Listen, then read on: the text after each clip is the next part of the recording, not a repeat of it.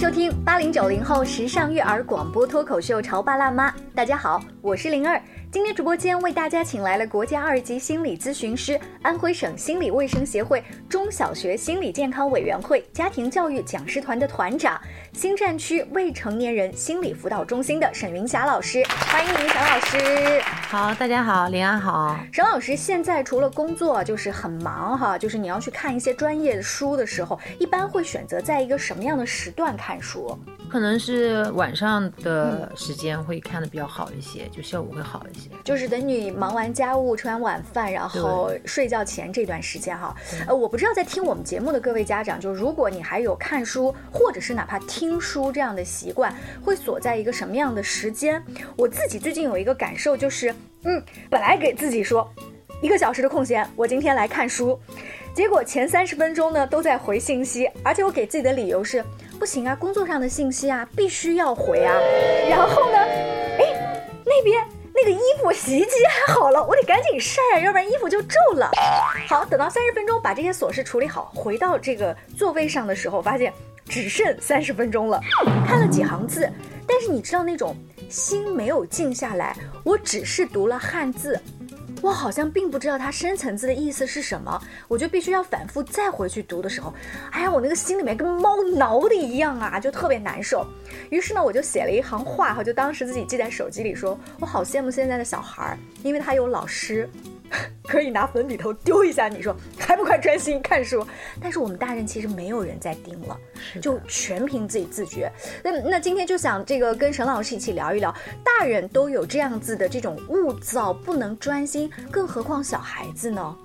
是的，现在很多的家长过来咨询的时候啊，都会提到一个关于孩子注意力问题。嗯，就感觉到孩子注意力不是很好啊，然后上课注意力不集中，什么听课，嗯，然后也会走神，写作业写着写着又去拿零食吃，上个什么厕所，反正各种作怪。我你讲的太好了，作怪这个词哈，我以前觉得这都是孩子的事情，但是通过我自己刚刚讲了我自己看书的那个例子，就发现，如果孩子有一天跟我说。妈妈，你不要老讲我，你也坐下来看书试一试。我们看谁能不动自己的手机，谁能不起身到厨房去倒水。我可能还不如孩子。是的，你可能被怼的也没话可应 对。对，刚刚林亚你自己讲那种现象啊，嗯，那你你你怎么感觉？你刚刚在描述你自己看书过程当中的这样一个啊现象。嗯，你为什么要把这件事情讲出来描述他？我我描述他就是想告诉，其实孩子想要专注不容易这件事情，所以他们为了让自己专注，其实嗯需要有一些外界的对，需要有外界的干预呃，或者说。除非是我今天看的这个，比如说材料啊，是老板下午就要要的，我上午必须把它搞完；或者说这件事情是我发心的，这个小说啊，哎，我觉得太好看了，电视剧我都我都不想追了，我觉得小说更好看，我真的喜欢。你看，你刚才不就已经把答案给到了吗？嗯。你前面是因为你，比如说你那个书并不是说那么的紧要，嗯，一定要把它看掉，或者像工作任务一样，一定要把它完成掉。对，所以你会说，哎，在这个间隙之间，我再去把衣服晒一晒，家务事情再搞一搞，这就是你的大脑里面其实已经在评估了嘛。我什么时候是极其重要的事？对呀，你已经心里面非常清晰，这个这个安排已经是按照你之前的一个计划来的。哎，但有一个问题，沈老师，你说我们做家长的哈，呃，自己看看书也好。或者是自己工作上面啊，就看那种专业的书籍，它不是说我今天看了，我下午就给我升工资，对不对？小朋友也是，我今天背一个单词，并不是说下午一定就考完。那他有的东西都是循序渐进的，其实是通过不断的看书或者是练习，形成一种自律的习惯。是的，那这个就很难。对呀，你看我刚才想讲的什么，就是你对你这件事情，就是表现这件事情。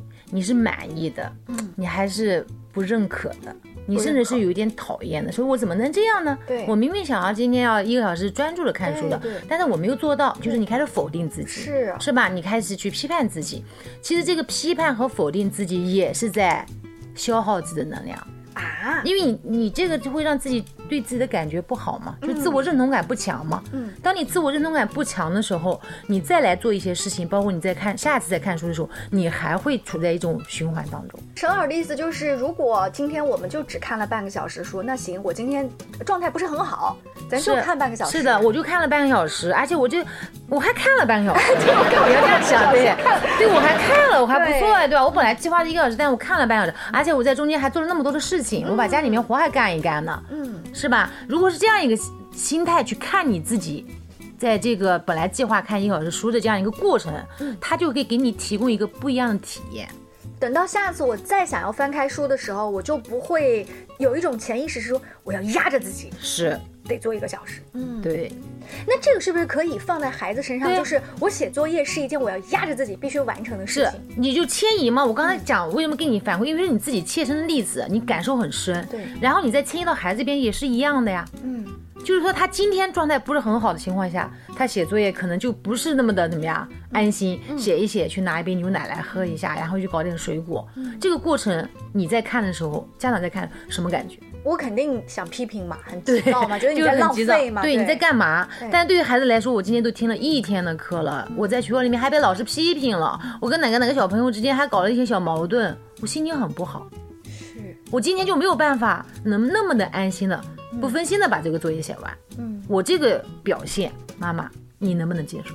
我本来不能接受，但是当沈老师用我们自己大人看书看不下去这个例子啊，做了一下迁移之后，我觉得好一点儿了，是吧？但真真的只是好一点儿，为什么？就我们大人毕竟呢，工作是我的主要，就我们所谓的静心看书啊，那是副业。嗯。可是孩子要写作业，那是每天的事儿。是。或者说你今天在学校被老师批评了，你就今天吧，好，我允许你心情不好一下。你每天不都在那在给我小戳小导吗？浪费时间吗？就好像我们会把这件事情放大到每一天，我都找到你的不足。对，你想以前人家说我找出你的怎么样不足，然后帮你去改变，总结经验教训，对吧？有提高。以前叫什么取长补短，嗯，现在叫扬长避短，就是你看他好的一面。你说，哎，今天、昨天一直写写作业的时候，就是老师跑来跑去，对吧？上课包括老师反映打电话也说他注意力不集中。那今天我听老师就没有打电话来反映这个情况，哎。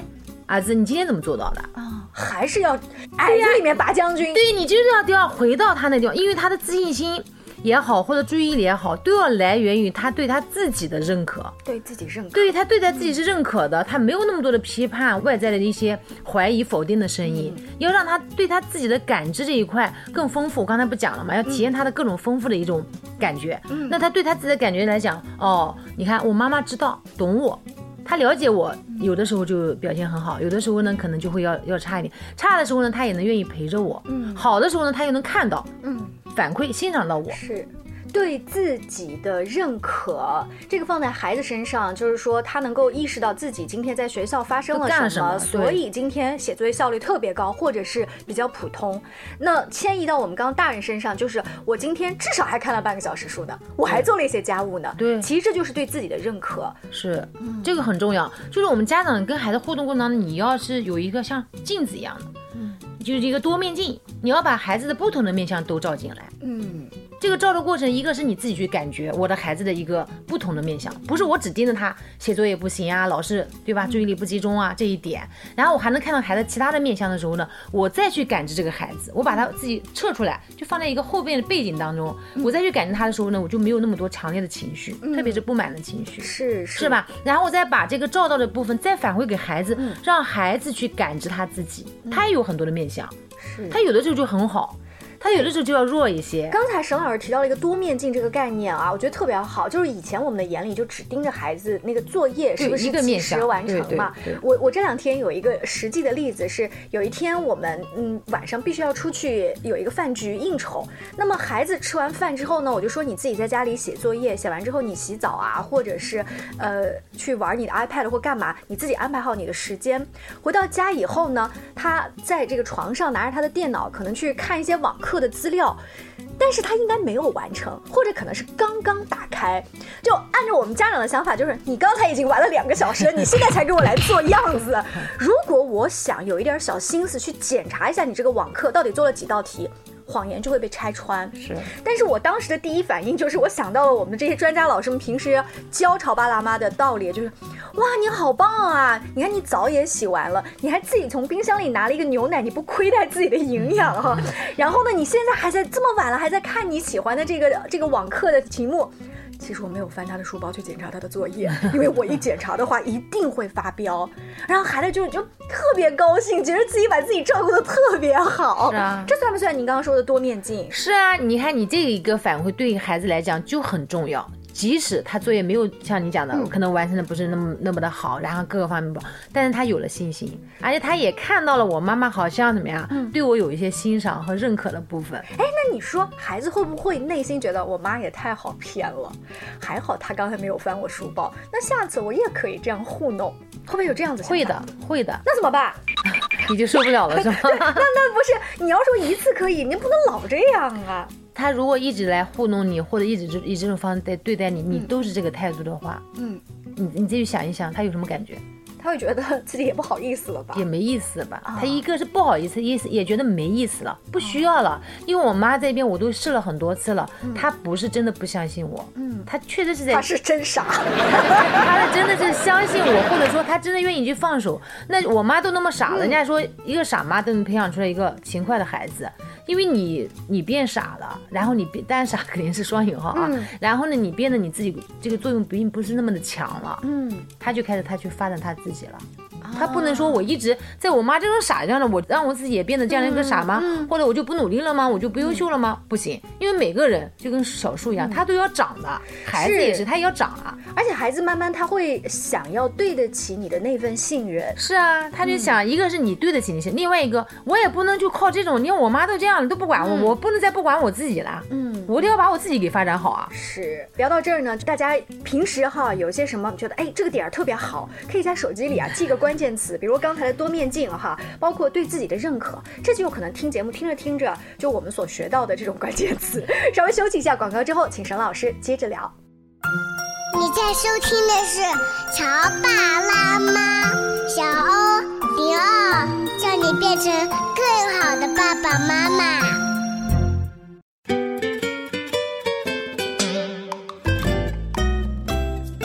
告之后，欢迎您继续回来。今天潮爸辣妈灵儿在直播间为大家请来了沈云霞老师，我们一起聊聊她在个案咨询以及讲座当中啊多次涉及到的一个主题，就是专注力的问题。其实不管是刚上学的小孩儿，嗯，还是甚至幼儿园的小孩儿，你你玩玩具。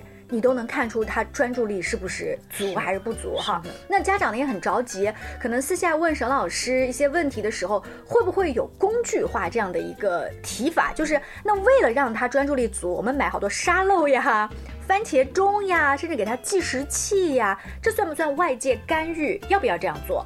那是需要的，因为在孩子成长过程当中，你没有一些协助性的东西，包括家长给到一些。就是他的一一个指导性的东西的话，那孩子可能在发展过程当中还是有一些影响，受影响的。嗯，这个干预是要有的，但是这干预你看他怎么进去？怎么？就是不是说那种硬性的，就是有的家长会说，我都要求了，你要求没有用，嗯，要看你跟他的互动当中，你给他一些感受是什么。就像你懂我刚才说的那种打针一样，你要找寻到一个契机，才能够把这个针打进去，对他什么样的契机呢？那就要看他，比如说妈妈，我想改变了，我感觉到老是这样，我每天回来过以后，我就老想玩。嗯，那你你就说，那你想怎么改变呀？那你希望妈妈提供一些什么样的帮助？那妈妈，你到时候提醒我一下。比如说我在玩的时候，你能不能提醒我一下？哦，那如果孩子自己这样说的话，我提醒了他就不会跟我生气。对，不是你要求他说，你看我都提醒你很多次，你你孩子这个样，就是你不要把这关系一下子拉到了一个对立面，是，就你必须要站在孩子的身后，嗯，你和他并肩，就是一种联盟的关系。联盟，哎，小白兔和小灰兔，对，就是一种联盟的关系。而且还有一种呢，就是我就在那你旁边，你儿子，你什么时候需要我的时候，你就说一声，你需要我做什么。就是这样的一个态度在那地方，我觉得态度很重要。你你说的态度啊，特别抽象。那如果说妈妈就在你身边，有些家长就变成了你你我们在大桌子上写作业，你在那儿写，我在这儿写。只要我看你开始抠橡皮了，我就开始啪啪啪点你几下。这算是我在你身边吗？你在讲的时候，林安你在讲的时候，你都觉得嗯嗯嗯，肯定你对这件事情有感觉。嗯，就是那个不叫在你身边啊，那个就是干嘛？那就是监工啊啊！我以前还遇到一个案例特别极端。一二年级的孩子，既然妈妈拿了一个刀在旁边，他不认真写的时候就拿刀在那个桌上砍一下，啊，他倒没有砍孩子的手，但是这个也很恐怖啊。对，对吧？你那孩子都很紧张，你说他非常紧张的状态下，他不可能能够很专注的去学习，因为他还在怕妈妈。对呀，他说手起刀落。对，什么时候这个刀就起来了？什么时候对吧？爸爸妈妈那一声吼就出来了。你那种那么紧张状态下能干什么？什么事情也干不了。而且这个关系也很紧张，嗯，所以家长这一块呢，你首先要那个关系当中，我觉得我刚才一开始说嘛，关系当中弥漫一种什么样的气息，你觉得是更有利于孩子的那种发展的？肯定是很安心的。对啊，很安心的。然后呢，家里面呢，感觉呢，对对，很温暖的，对吧？很安全的一种感觉。那你家长就要去看，如果说孩子自己主动的寻求了。你要要求你来督促他，那你就采取采取介入，那你还要给他提供个 A B C D 几个方案，你喜欢哪一种方案？让他觉得这个事是他自己决定。对，如果这个 A 方案不行的话，哎，我们 A 方案在上面再重新优化，怎么做？如果你觉得 A 方案不行，我们换个 B 方案怎么样？就是我允许他，即使你自己制定的这个方案。然后你去执行的，但是你没有完全的执行，嗯，对吧？肯定在大部分都是这样的。是爸爸妈妈在在套路他了。对对对，就算是孩子自己制定那个计划，但是他也没有完成，你的态度是什么样子？你就说，那你看，可能这个计划不太适合这个阶段的你，是，我们要不要再调一下？你看怎么调？嗯，但这是非常理想化，因为很多家长做不到。家长就是很着急，就走在前面了。我觉得家长特别着急的是，我想急迫的解决这个问题。对，就我的眼里是这个问题，对，而不是就表面上对表面上会说，我其实想培养他专注力及呃专注力的这件事儿哈，这个习惯，但其实更多的是想解决问题。是，就而且还是太快的想解决问题了。你想所有的遇到问题，特别是孩子发展的问题，他快不了啊。嗯。他只能够在一些关系当中或者事件当中慢慢去促成，慢慢让他这个意识培养起来，然后才能够变成行动。我发现节目进行到这，沈老师并没有直接告诉我们说，好，为了解决专注力，你必须一怎么陪在他身边，二你必须要给他买一个什么计时器啊？您您没有这样说，您在强调的始终是，嗯，关系先建立好，而且其实是在诱导，我讲的打一个引号的诱导，诱导孩子自己发现说，哎，最近一段时间不太集中。中思想写作业，那你想怎么办？让孩子自己提出这一个疑惑以及解决方法。是，如果说家长比较着着急的话呢，孩子不会提出来。有些家长呢，孩子怎么可能提出来呢？他现在就是很快活，他反正就是不想学嘛，对吧？那你可以提，但你怎么提很重要。怎么提？就是你上来的时候，你不要就是。翻旧账，把前面他做了，好好好，一二三四五了，都都是不行的。一直说，你看你就是不知道，你你就是一个注意力不集中的孩子，把标签咔贴上去，对吧？那就是首先就产生一种抵触，抵触的心理了。嗯，那我们现在就是说，过去的都翻篇过去了。嗯，你眼睛看的是什么？未来。嗯，那你想要一个什么样的未来呢？你想要一个什么样的自己？比如说接下来马上这六年级毕业了，上初中了，这三年你打算是一个？什么样的对怎怎么样来安排自己？当你有了对未来的规划了，有了那些愿景了，再想我们当下一点一点来，对对吧？而且这一块可能说，因为之前一些经历的一些事情嘛，比如说也破坏了我们一点一些关系了，就是我们之间关系有点紧张，对吧？剑拔弩张那种关系，然后这个关系，妈妈可能先把态度亮出来，说我我可能要负一部分责任，我要负一部分责任，我想怎么做，就是我打算是怎么样来跟你建立，重新把这个关系要和谐了。然后呢，就孩子你想怎么怎么弄？然后你需要妈妈这一块做一些什么？就像家庭会一样，都要摊开了。你有什么，我有什么，我们要想要什么，我们怎么要往那个想要的方向去努力？我们全家怎么形成一种合力？啊，不是一种彼此那种，对吧？你诋毁我，我嗯啊压制你的这样一个状态。嗯，沈老师讲的这个方法，在您跟家长啊去做指导的时候，大家好像真的开诚布公的说了，甚至写到了什么小册子里、小黑板上哈，上墙了都。家长整个旅行的过程当中能做到吗？因为我觉得孩子特别特别喜欢讲的一句话就是“妈妈，你说话不算话”。对，是的。所以当妈妈说话不算话的时候，计划性做不到的时候，你就要承认啊。嗯，你说是的，我那个时候的我就特别想怎么怎么样，但是我在发现，在做的过程当中确实很困难。我就在想了，我那时候那么强烈要求你要达到一种什么样的状态，我感觉我自己都做起来都比较困难。我对你是不是有点太苛刻了？嗯，就是如果能够把这话再拿出来，嗯。再进行一个家庭讨论，这个家庭讨论所有的目的还不是为了解决这个问题，还不是为了解决专注力的问题，是为了关系。对对，就是你把这关系变好了，他就会专注。对他专注力好了，或者说你针对专注力这一块啊，我们就再聚焦一下你，那你就把这个问题就聚焦在这个专注力嘛。嗯嗯。你觉得我们这段时间怎么做能让你的专注力变得更好一些？你希望妈妈，你比如说我在写作业的时候，我不想妈妈一会进来说，哎，儿子你要不要喝一杯奶啊？要不要去怎么样呢？就是。老师来打断我。告诉他说：“你不要进来，我需要我会告诉你。你希望妈妈怎么做？你讲出来一二三，然后我来尽量去做到。但是我做不到的时候，你也提醒我，因为我有我的情绪啊，我也有我的一些想法，会左右着我去怎么去对待你。